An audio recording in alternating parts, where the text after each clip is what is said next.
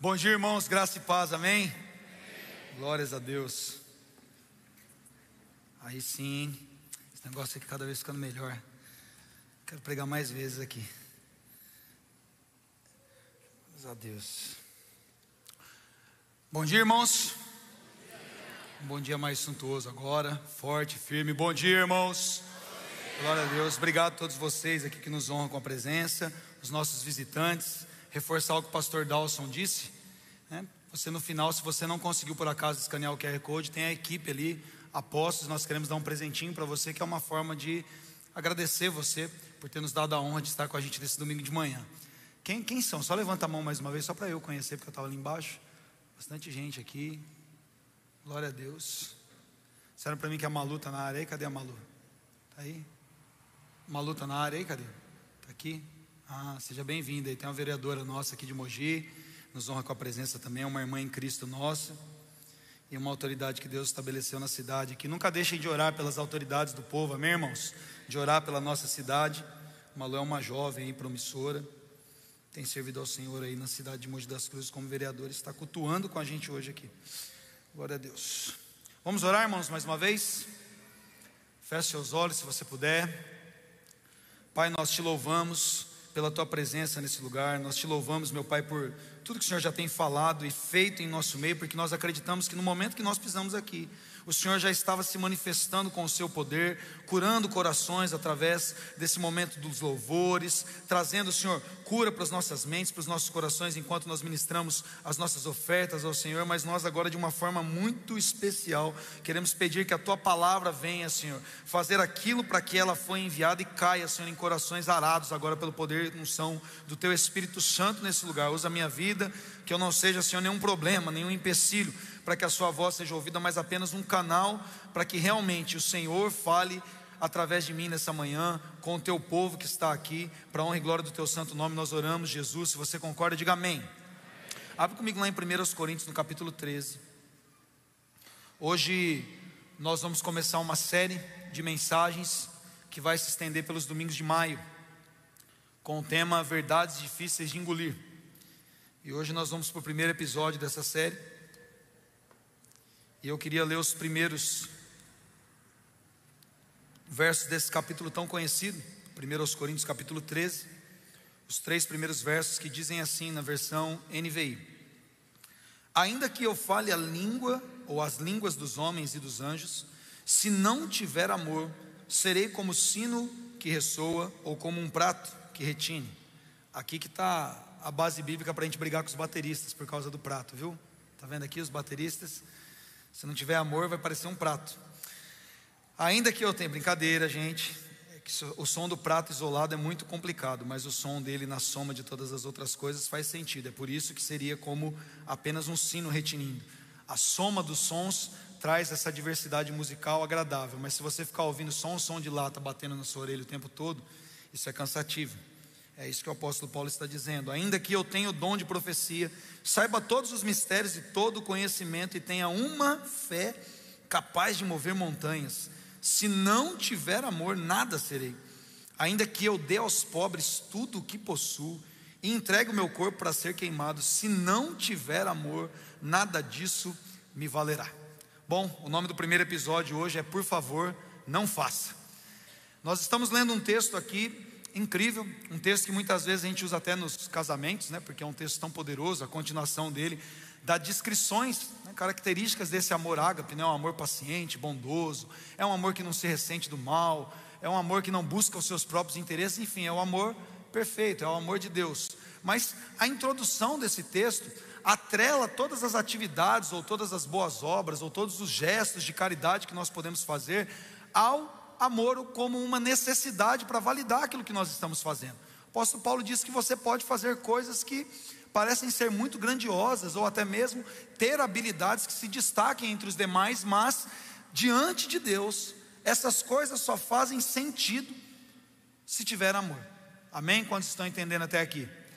E eu fico assim impressionado com a lista, porque ele está falando de pessoas que realmente se distinguiriam dentre as demais pelas capacidades, habilidades que têm ou pelas coisas que fazem, porque primeiro ele fala sobre alguém que pode falar diversas línguas, tanto as línguas dos homens quanto as línguas dos anjos, mas ele diz que Mesmo alguém que é habilidoso humanamente falando, quando ele pontua isso, a língua dos homens, ele está falando de alguém que buscou conhecimento, alguém que tem capacidades que se distingue. Nós temos, por exemplo, aqui o Renan, a gente fica pegando no pé dele porque ele fala aí quatro, né? Cinco, arranha o quinto, cinco idiomas. É um poliglota o Renan. E a gente fica brincando com ele. Ontem ele estava no casamento cantando, ele estava dando uma enroscadinha na voz, a gente falou: Não, Renan, essa música é melhor você cantar em italiano. Você não está conseguindo em português, não está legal para você. A gente fica pegando no pé dele, mas é alguém habilidoso, e isso é algo que é interessante. Eu não sei, tem alguém no salão que fala cinco idiomas? Mais alguém no salão fala cinco idiomas? Está vendo? Umas 300 e tantas pessoas aqui, quase 400 pessoas, nós temos uma pessoa. Né? A estatística de pessoas no Brasil, por exemplo, que falam inglês é de 5%, que dominam a fluência do inglês. Então, de 100 pessoas, nós teríamos cinco pessoas que falam inglês fluente. Então, aqui Talvez se eu perguntar quem fala inglês aqui, nós teríamos pelo menos aqui umas 15 pessoas, se a estatística estiver correta, a gente tiver com um povo que está instruído. Mas eu não vou fazer ninguém levantar a mão para isso.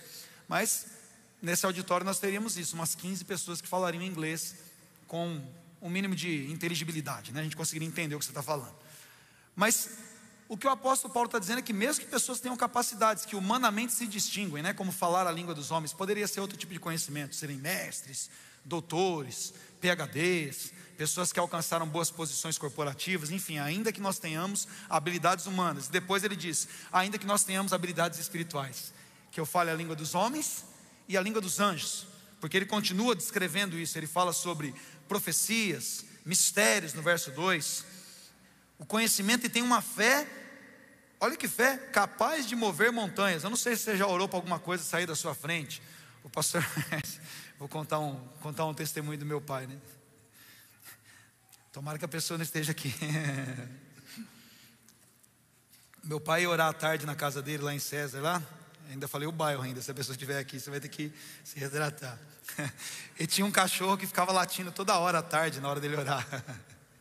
Ele ficava doido com o cachorro, queria ele sentar para orar o cachorro. Uh, uh, uh, e ele não concentrava, o cachorro latindo grosso, né? O cachorro grandão latindo grosso, e toda hora ele ia orar, o cachorro começava a latir. Ele falou: não é possível, esse cachorro está endemoniado. Porque é só na hora que eu vou orar, o cachorro não ora no outro horário, e fica incomodando, perturbando, tirando a concentração. Um dia ele falou: Deus, por favor, faça alguma coisa em relação a isso. Eu não aguento mais esse cachorro me atrapalhando orando. Faz alguma coisa, faz essa família mudar, resolve essa situação para mim. E era no final de semana. Ele foi para o culto e na hora que ele voltou, a menininha estava chorando lá da calçada.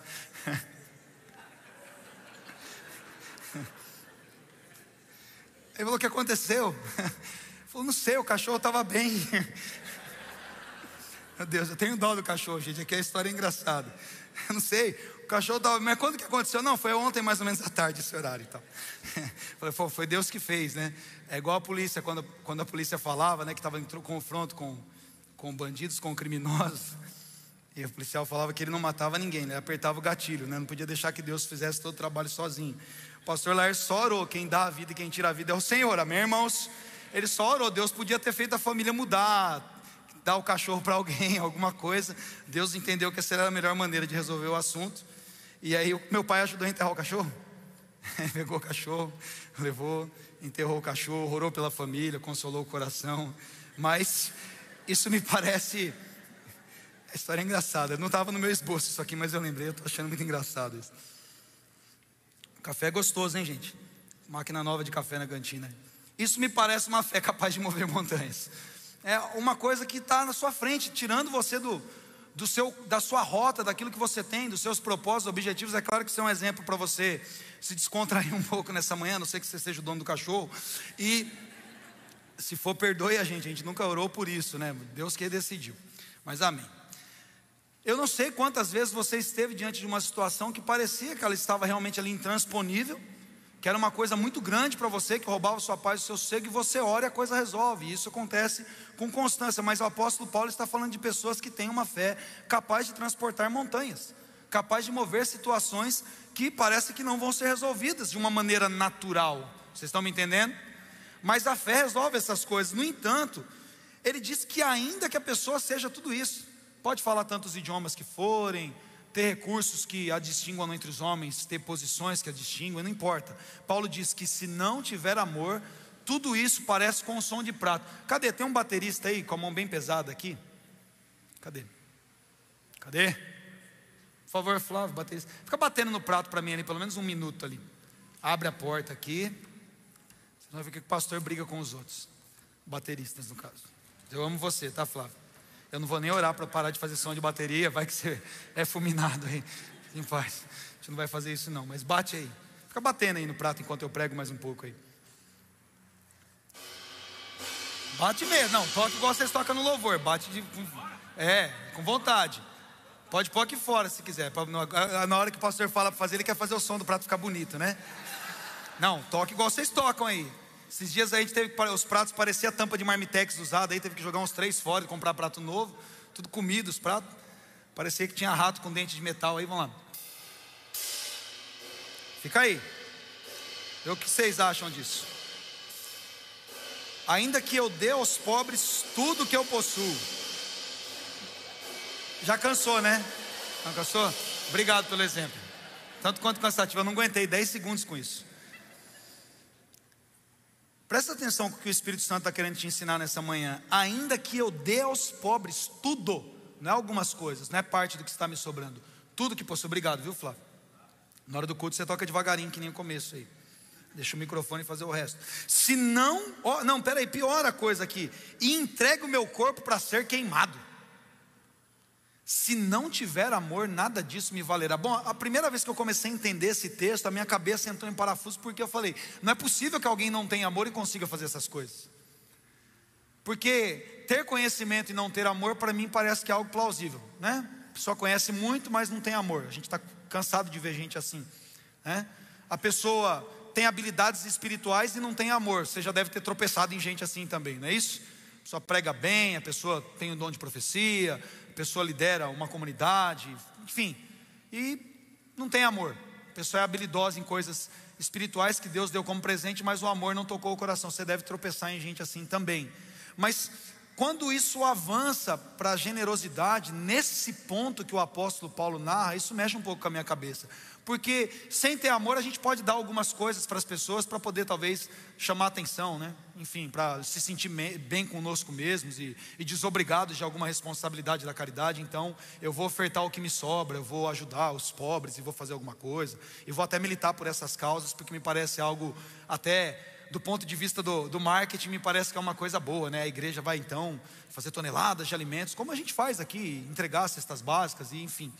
Me parece que é algo que dá para fazer ainda sem amor. Mas ele fala de alguém que zerou tudo aqui, alguém que zerou a vida. Ele está dizendo: ainda que eu dê tudo o que eu possuo aos pobres, é o fato de pegar, vender minha casa, meu carro, todas as minhas coisas e distribuir isso. E eu conheço quem fez isso já. Eu conheço pelo menos uma pessoa que eu sei que abriu mão de dois hospitais, um cardiologista famosíssimo, ele abriu mão de dois hospitais da sua carreira e enterrou tudo em Varanasi, na Índia, o pastor José Rodrigues da MCM. Ele era um médico famosíssimo já em Goiânia na época. Hoje ele já está com seus 80 anos, mas ele entregou tudo, porque ele foi visitar a Índia em Varanasi e viu as crianças que eram vendidas ali, como é, escravas sexuais, né? o tráfico da prostituição naqueles países que é muito forte. A Meninas dos Olhos de Deus surgiu assim, com um homem doando tudo que ele tinha. Ele abriu mão dos dois hospitais, da carreira dele, e ele falou: Eu quero. Aliás, ele disse isso, eu já li alguns livros dele, e já tive a oportunidade de estar com ele algumas vezes. Que quando ele morrer, ele quer que enterre. Ele falou: Pode enterrar meu corpo aqui, mas enterre meu coração em Varanasi, que ele já está lá algo emocionante a vida desse homem. E ele realmente se entregou para isso. A vida dele ele gastou com isso. Mas eu conheço o velhinho e ele é um homem que realmente fez isso por amor. Mas a palavra de Deus diz que pode acontecer que alguém faça isso sem ter amor. E se a palavra de Deus diz que pode acontecer, pode acontecer. Amém, irmãos? Eu estou lendo esse texto na Bíblia, não é um poeta que escreveu isso. É o apóstolo Paulo que está dizendo: ainda que alguém entregue o corpo para ser queimado. Você consegue imaginar esse quadro? Uma pessoa vai ser condenada agora à morte num país em que tem a tortura desse tipo, e a pessoa vai ser queimada. Condenação dela é ser queimada. E alguém entra na frente e fala: Não, você não vai queimar, eu vou ser queimado no lugar dessa pessoa. Você consegue imaginar alguém fazer isso por alguém sem ter amor? Fala: Não, não queime, não, não queimem, queimem a mim, coloquem fogo no meu corpo. O apóstolo Paulo diz que alguém pode fazer isso sem ter amor. E se não houver amor, nada disso vai ser validado diante de Deus. As nossas habilidades humanas, as nossas habilidades espirituais, sejam elas quais forem, as nossas obras de amor, a nossa caridade em favor dos pobres ou em favor de outrem, quem quer que seja, ainda que isso custe a nossa própria vida ou todos os nossos bens, segundo a palavra de Deus, você pode estar fazendo tudo sem estar fazendo Nada. Nós podemos ser caridosos e gentis, então, sem caridade, sem gentileza? Podemos. Eu lembro de uma canção antiga dos Titãs que dizia assim, né? Palavras não são mais, palavras não são quentes, palavras são iguais. Quem conhece a canção? Sendo diferentes, palavras não são frias, palavras não são boas, os números para os dias, os nomes para as pessoas. É uma canção bastante interessante do ponto de vista poético, porque ela diz exatamente isso: que uma coisa pode ser uma coisa e de repente ela pode ser outra. Ela pode se parecer com algo, mas pode não ter o sentido daquilo que nós muitas vezes ouvimos e interpretamos, porque muitas vezes não significa nada. Mesmo eu que tenho um nome próprio, meu nome é Neto, mas quantos outros netos existem, né? Quantos outros netos fazem coisas diferentes? Então, se torna apenas uma palavra se ela não for validada por uma essência. Não importa, é caridade, mas se a caridade não for validada por uma essência de amor, da verdadeira caridade, ela não é a caridade de fato. Ela é só alguma coisa que está acontecendo ali. Tem uma canção de um, de um autor cristão, Aristeu Pires, não sei quantos conhecem Aristeu Pires. Ninguém conhece Aristeu Pires, meu Deus. O cara é bom, gente. O cara de Brasília é bom. A canção é de mais ou menos ali de 82, 83. E ele, e ele fala exatamente algo parecido com isso, na verdade, né? A canção dele é muito melhor do que a do Titãs, inclusive. Ele diz exatamente isso. Ele diz: um beijo demonstra o amor, uma grande amizade ou uma traição. Olha que coisa profunda. Quer dizer, mesmo um beijo, que é algo que deveria ser uma expressão de amor e de adoração, né? A palavra proskunel, inclusive no grego, que é utilizada para descrever o que é adoração, ela traz a ideia de proximidade e a ideia como um cão que lambe a mão do dono. Sabia que a palavra adoração, se a gente for tentar traduzir etimologicamente ao pé da letra, ela significa isso? Igual quando você chega em casa que o cachorrinho fica te lambendo, é mais ou menos essa ideia de proximidade, de lamber as mãos do dono. Proscuneu é estar prostrado e perto e beijar. É por isso que quando Maria quebra aquele vaso de nardo aos pés de Jesus e beija os seus pés e enxuga com os seus cabelos, aquele seria um quadro humano do que é a adoração. Envolve proximidade, envolve beijo. Judas, no entanto, traiu Jesus como? Um beijo. A palavra de Deus ensina-nos a saudarmos uns aos outros com ósculo santo, com beijo santo, com beijo de respeito, com beijo de amizade, mas um beijo pode ser dado com uma amante no motel. E é um beijo. Ou seja, as nossas atitudes só são validadas por essência e diante da luz da palavra, é melhor que nós não façamos algumas coisas por mais que elas se pareçam se elas não forem. Deus não nos chamou para vivermos debaixo de uma aparência, de uma verdade que nós não professamos, isso não importa para o Senhor. O Senhor quer corações envolvidos naquilo que nós afirmamos fazer para Ele. A única maneira do nosso coração estar envolvido é se nós de fato amarmos o Senhor. Amém, irmãos? Se nós de fato amarmos a Sua palavra. Façam tudo com amor, é o que a palavra de Deus diz. Nós somos chamados para fazer tudo com amor a envolvermos o nosso coração, a gastarmos a nossa vida por isso. Jeremias 48, verso 10. Esses dias eu subi uma palavra. Pode colocar Jeremias 48, verso 10. Quem não eu, a gente está fatiando os canais aqui, deixa eu aproveitar aqui e falar isso com os irmãos.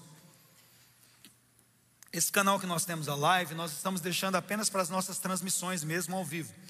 Nós criamos um outro canal, canal com o nome Burn Music, um canal com o nome Burn Music, é onde a gente está colocando os nossos louvores. Então, os períodos de louvor, alguma canção deu certo, a gravação, a filmagem ficou legal, a gente pega essa, recorta e sobe para o Burn Music. Então, quem não fez inscrição lá tem um canal que chama Burn Music específico para os louvores. Então, as canções que nós vamos lançar, aliás, amanhã, nós vamos lançar a Lion, que foi gravado na C. Foi demais, né, gente? E o vídeo tá, tá lindo, o áudio tá pesado demais. Então, amanhã às 10 horas da noite tem esse lançamento da Lion, mas não é no canal Igreja Burn. A gente fica procurando, ah, cadê a música? Está tá no Burn Music, é um outro canal. Então se inscrevam lá, é um canal novo, está com menos de mil inscritos ainda, mas nós vamos migrar todas as músicas para lá. E as palavras, as que eu prego, obviamente, eu estou subindo para o canal Neto Sanoli. Então toda quarta e toda sexta eu estou recuperando mensagens antigas. Quarta e sexta, meio-dia, eu coloco lá e subo para o Spotify na mesma data também de manhã. Que às vezes as pessoas estão indo para o trabalho querem ouvir no carro. Então, às sete horas da manhã eu ponho no Spotify. Então se inscrevam nesses canais, porque esse canal que você está agora, ele é apenas para transmissão das nossas lives. É, é, por questões técnicas, aqui nós tomamos algumas decisões, não dá tempo de ficar explicando. Mas é assim que está acontecendo. Então, as minhas mensagens, eu acabei de pregar essa mensagem, ela não vai ficar no canal da Burn. Ela vai sair e vai subir para o meu canal. Então, se você quiser ouvir depois, você precisa ir lá no Neto Sanoni. Bom, Jeremias 48, verso 10, eu subi uma palavra, inclusive baseada nesse texto, que diz: Maldito o que faz com negligência o trabalho do Senhor. Todo mundo quem é crente antigo, principalmente de igreja pentecostal, né? Já ouviu demais isso aqui. Maldito quem faz a obra do Senhor relaxadamente. Quantos já ouviram esse texto aqui? E a segunda parte dela, maldito aquele que impede a sua espada de derramar sangue. Eu subi uma mensagem com esse nome, espadas com sangue, que tem a ver com isso. Ouvisse essa outra mensagem para entender um sentido mais profundo dessa parte, tá bom? Faça isso. Mas o que o profeta está dizendo aqui para o povo de Israel é que eles precisavam se envolver com a obra do Senhor, que nesse momento era pegar a espada mesmo e somar a espada dos caldeus, se eu não me engano, para destruir os moabitas ou os amonitas, eu não lembro qual era o povo agora. Mas eles eram envolvidos numa batalha mesmo, em sujar a espada de sangue, em se envolver com a obra do Senhor, que naquele momento era terrorismo puro mesmo. As pessoas, ai Deus, no Velho Testamento era muito mal. Não, gente, as coisas procediam de uma maneira no reino físico, simbolizando verdades espirituais. Se você não conseguir avaliar o Antigo Testamento com a tipologia de Cristo, com óculos cristocêntricos, você não entende nada mesmo. Assim os povos foram formados. E também não dá tempo de ficar explicando isso aqui. Mas a obra do Senhor naquele momento envolvia carnificina mesmo. Homens precisavam colocar a mão na espada e ir para conquistar o que era deles. Homens precisavam ser homens. Difícil de encontrar na nossa geração agora. Precisavam se envolver com a obra de Deus se precisasse derramar sangue por isso. E isso envolvia o amor. E isso envolvia o amor pela obra do Senhor, a devoção total, expor a própria vida à morte se fosse necessário, porque quando você vai com a espada para a guerra, a ideia sua é matar, a ideia sua é conquistar. Você não tem ideia muito de que você vai sair no prejuízo e morrer. Ninguém vai fazer isso. As pessoas vão para conquistar, elas vão lá, vou pegar minha espada e vou lá morrer. Não, eu vou lá pegar minha espada e vou para a guerra. Se eu morrer, eu morri lutando, não morri como um covarde em casa. E essa era a ideia aqui, de não fazer nada relaxadamente, ela expor a própria vida por uma causa era expor a sua própria vida por uma causa. E isso é a causa do Evangelho. Em Filipenses, no capítulo 1, o apóstolo Paulo fala sobre isso, sobre uma milícia da fé.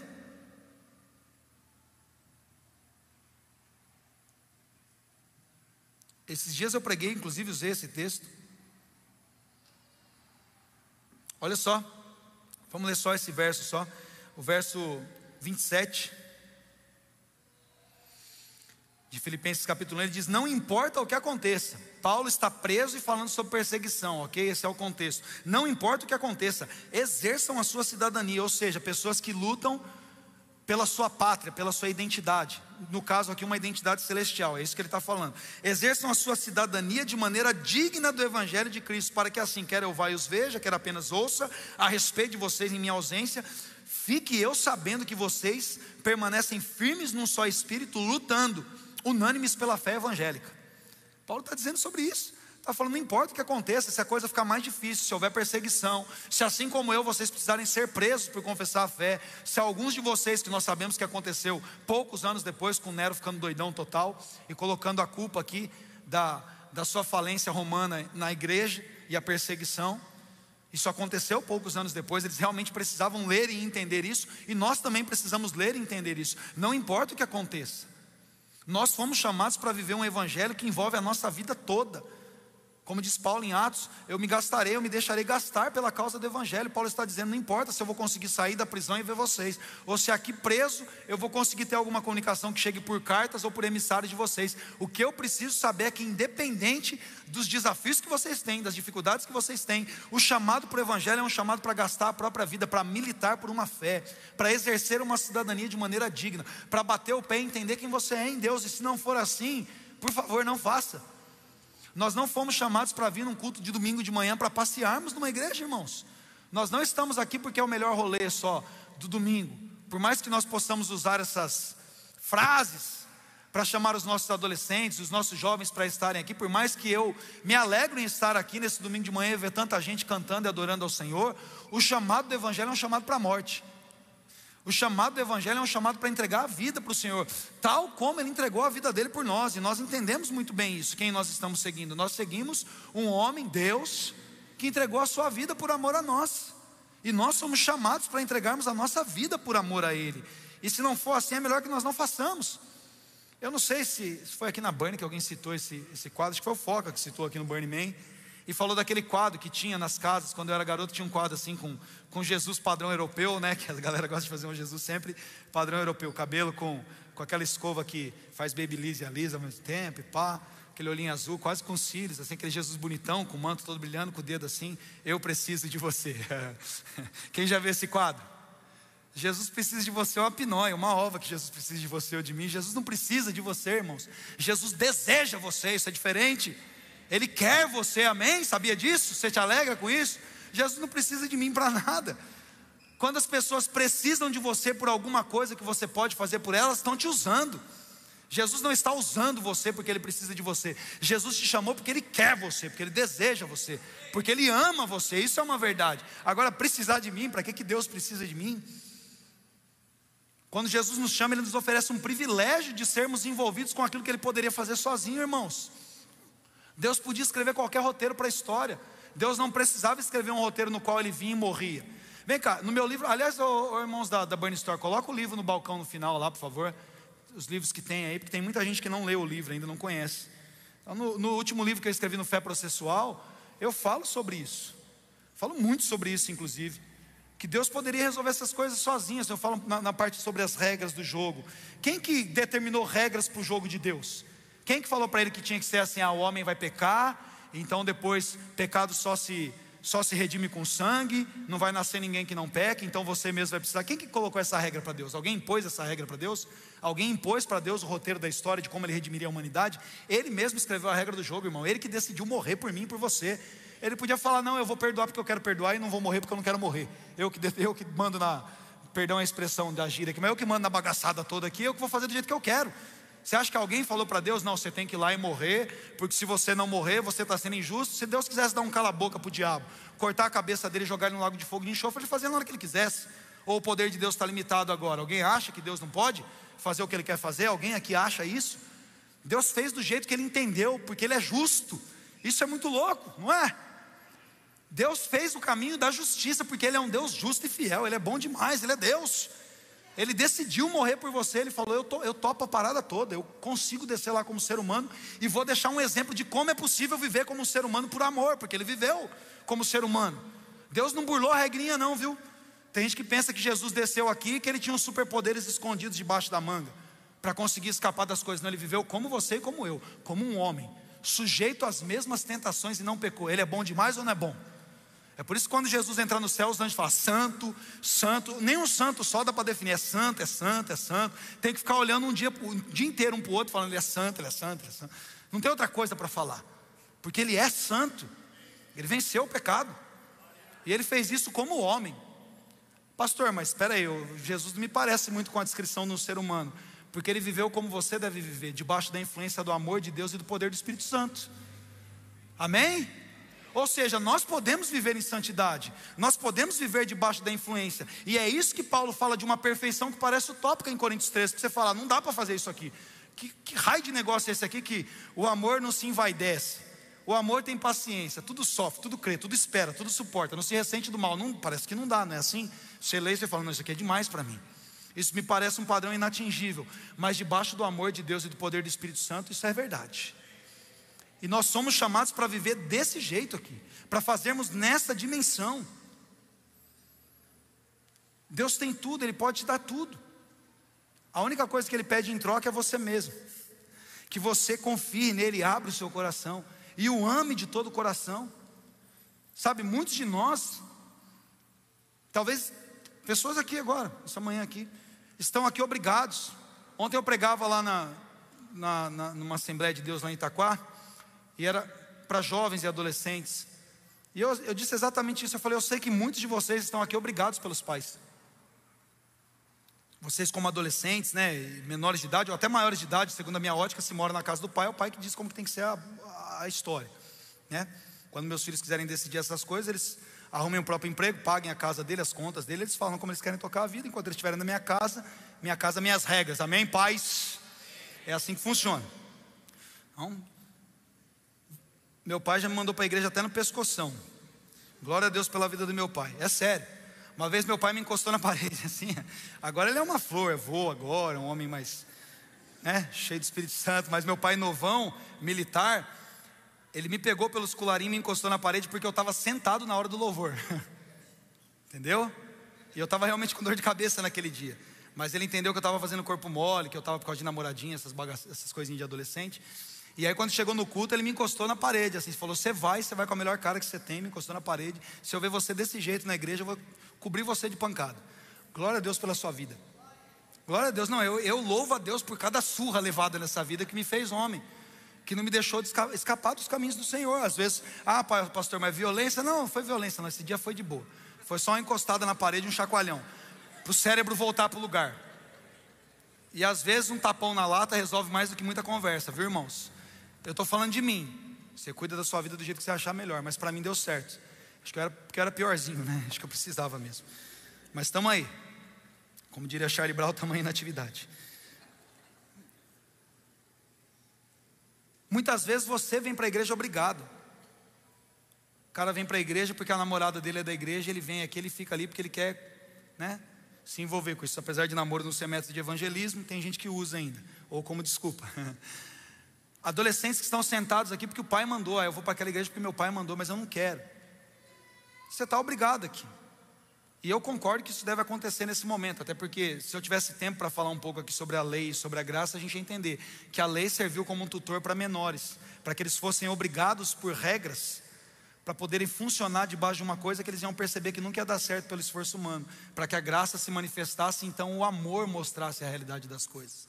Porque em Jesus nós descobrimos que Deus não nos chamou para vivermos numa vida debaixo de regras. O profeta Isaías diz no capítulo 28, no verso 10: regras e mais regras, regras e mais regras, ordem sobre ordem, um pouco aqui e um pouco ali. E a gente fica procurando pelo descanso de Deus. Está no 28, 10 de Isaías. E a gente fica procurando pelo descanso de Deus. Mas quando Jesus vem, Ele promove descanso, porque Ele nos tira de uma vida de obrigações, de fazermos coisas por aparência, porque a religião judaica, debaixo do mandamento de Deus que é santo, justo e bom, provou que o homem que é ruim demais para qualquer coisa que é santa, justa e boa. Os homens não conseguiam viver debaixo de ornamentos que consistiam ali em regras.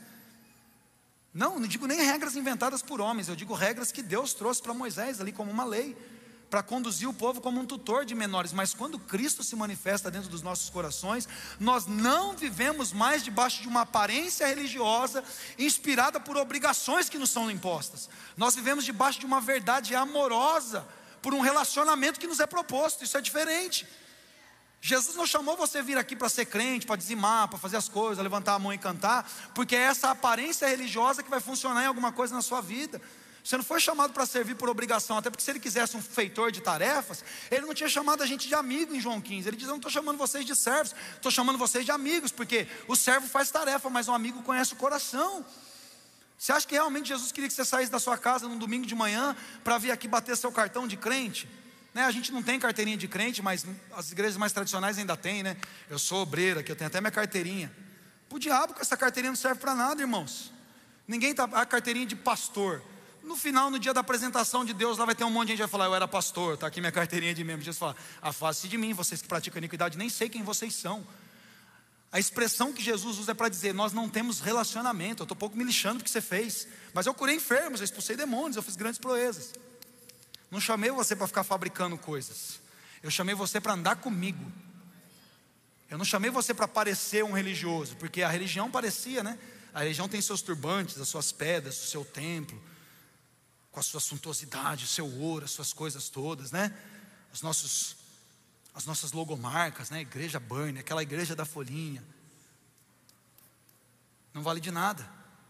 Se nós não tivermos um relacionamento íntimo e pessoal com Jesus, queridos, a nossa fé é capaz de mover montanhas, as nossas habilidades, a quantidade de membros da nossa igreja, a função que a gente exerce, o quão bela é a nossa voz, ou o quanto a gente pula aqui dentro, o quanto a gente doou dinheiro para caridade, o quanto a gente fez, por favor, não faça. Se não for por amor, se não for por um relacionamento com Jesus, se não for para descobrir um coração envolvido com Ele que realmente está pronto para gastar e até ser queimado se for possível e se for necessário. Se não for por amor, vai ser um som de lata que a gente não consegue ouvir por 15 segundos ressoando no céu. E o que Jesus quer de nós não é um som de lata, Ele quer um aroma agradável, um incenso de adoração, de um coração envolvido com a Sua obra. É uma verdade difícil de engolir, né, irmãos? Mas se for para fazer desse jeito, é melhor não fazer. Pastor, então é melhor ficar em casa e não fazer? Não, é melhor você se converter nessa manhã, uma manhã de ceia. Então eu vou parar de fazer, pastor, vou parar de doar, vou parar, você vai queimar no fogo do inferno por parar, por se afastar do Senhor, não é isso que Deus chamou você. Pastor, inferno, Jesus foi quem mais falou sobre inferno. Se for para fazer desse jeito, nós estamos longe dele. Jesus não chamou você para não fazer, pela desculpa de falar, não, prefiro não fazer do que fazer obrigado. Isso é desculpa de ímpio. Você não foi chamado para viver na impiedade, você foi chamado para viver na piedade, numa vida santa, como diz Pedro. E as promessas dele deu tudo que você precisa para viver em piedade. As suas preciosas, as suas grandes promessas são suficientes para sustentar você e a mim, para não fazermos isso aqui por obrigação, para não vivermos aqui debaixo de ordenanças. Eu estou aqui obrigado, eu estou aqui forçado. Não, você está aqui arrastado pelo amor. Você está aqui porque Ele te amou primeiro.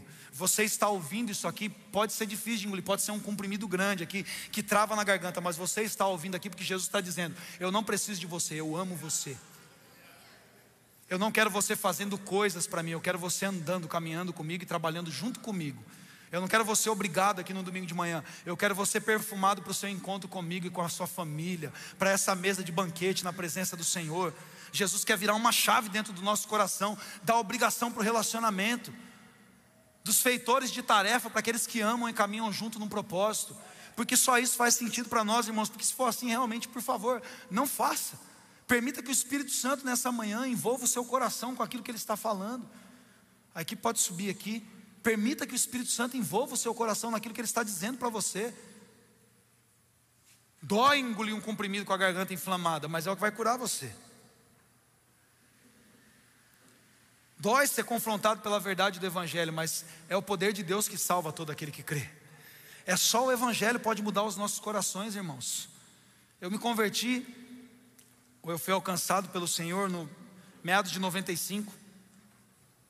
Faz tempo já.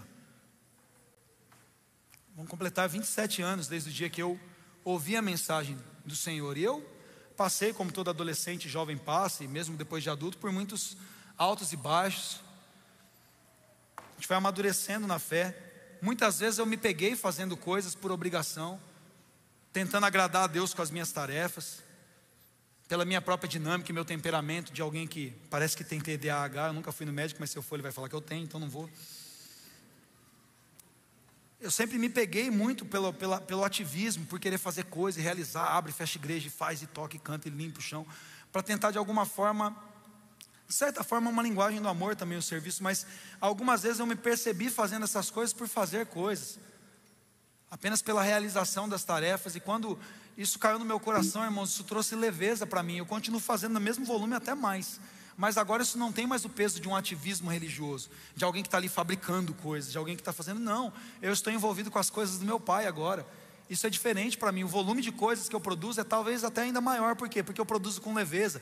Não é mais ativismo. É como um dos nossos valores aqui, que está lá em 1 Tessalonicenses, capítulo 1, verso 3. É o trabalho que resulta da fé. Eu estou caminhando nas boas obras para as quais eu fui predestinado para andar nelas. Lá na fundação do mundo, quando Deus me escolheu, Ele criou um caminho de obras, mas que são feitas por amor. Por quê? Porque Ele me amou. Não é o meu amor, eu não tenho condição de amar nesse nível, mas o amor dele em mim tem condição de me elevar a essa posição. Alguém que está crescendo para a maturidade de Cristo. E é esse amor que está manifesto aqui. É esse amor que está dando uma chacoalhadinha no seu coração. Você está falando, meu Deus, eu preciso mudar algumas coisas aqui. Glórias a Ele por isso. Porque é esse arrependimento que vai fazer com que nós mudemos a nossa mente para servirmos em amor. Para no final das contas a gente não ler como Paulo disse aqui que não valeu de nada mas pelo contrário, nós glorificamos a Deus com tudo que nós fizemos na nossa vida, pela forma como nós gastamos a nossa vida. Eu acho muito interessante que Paulo diz no verso 11 aqui, ele diz: "Quando eu era menino, eu falava como menino". Ou seja, coisa de criança espiritualmente falando mesmo aqui, não consegue entender isso, mas quando vem a maturidade, irmãos, essa chave precisa ser mudada na nossa vida. Ele diz no verso 10, ele diz: "Quando vier o que é perfeito, o que é imperfeito desaparecerá". Vai chegar um momento em que todas as nossas imperfeições serão cobertas perfeição dele. Quando Jesus se manifestar, nós o veremos e seremos tal como ele é. Mas enquanto é dia, nós vamos trabalhar com o nosso coração envolvido na obra do Senhor, por amor, fazendo com amor, fazendo com o coração, do jeito que você faz as coisas que você mais ama, do jeito que você saboreia a sua refeição preferida. Você vai saborear estar na presença de Deus e adorá-lo. Do jeito que você que é casado, sua esposa sai lá do banho perfumada, aquele cheiro te agrada. Desse jeito você vai se agradar com o perfume de Cristo na sua vida, enchendo você com o amor dele. Daqui a pouco nós, nós vamos cear, então eu quero que vocês recebam os elementos no lugar como vocês estão e sentados como estão, vocês orem, se examinem a luz, porque nós vamos cear. palavra de Deus não manda ninguém não ceiar, viu, irmão? Isso é coisa de isso é coisa de católico romano. Ensinaram errado, tudo errado. Não existem restrições para ser. A única restrição é você não discernir o corpo. Você entende que Jesus pode mudar a sua vida? Você entende que ele morreu na cruz do Calvário para salvar você? Você confessa ele como seu único Senhor? Você sabe que é ele que cura você das suas dores e perdoa os seus pecados? Esse é o corpo de Cristo. Então entenda o corpo. Então examine-se, pois, o homem a si mesmo, e tendo se examinado, coma o pão e beba o cálice. Então é o momento de nós nos examinarmos. Então você vai receber a ceia e você vai, enquanto você está com o elemento da ceia, você vai olhar para esses elementos que simbolizam o que Jesus fez por nós. E você vai falar: Jesus, nessa manhã, o seu corpo vai me dar nova vida. Nessa manhã, o seu sangue vai me purificar. E eu vou viver por amor. E eu não vou fazer mais nada debaixo de obrigação. E o meu coração vai ser mudado nessa manhã pelo poder do Teu Espírito Santo. E depois, então, todos nós vamos cear juntos. Amém? Então recebam todos os elementos da ceia, fiquem sentados e aguardem. Em oração.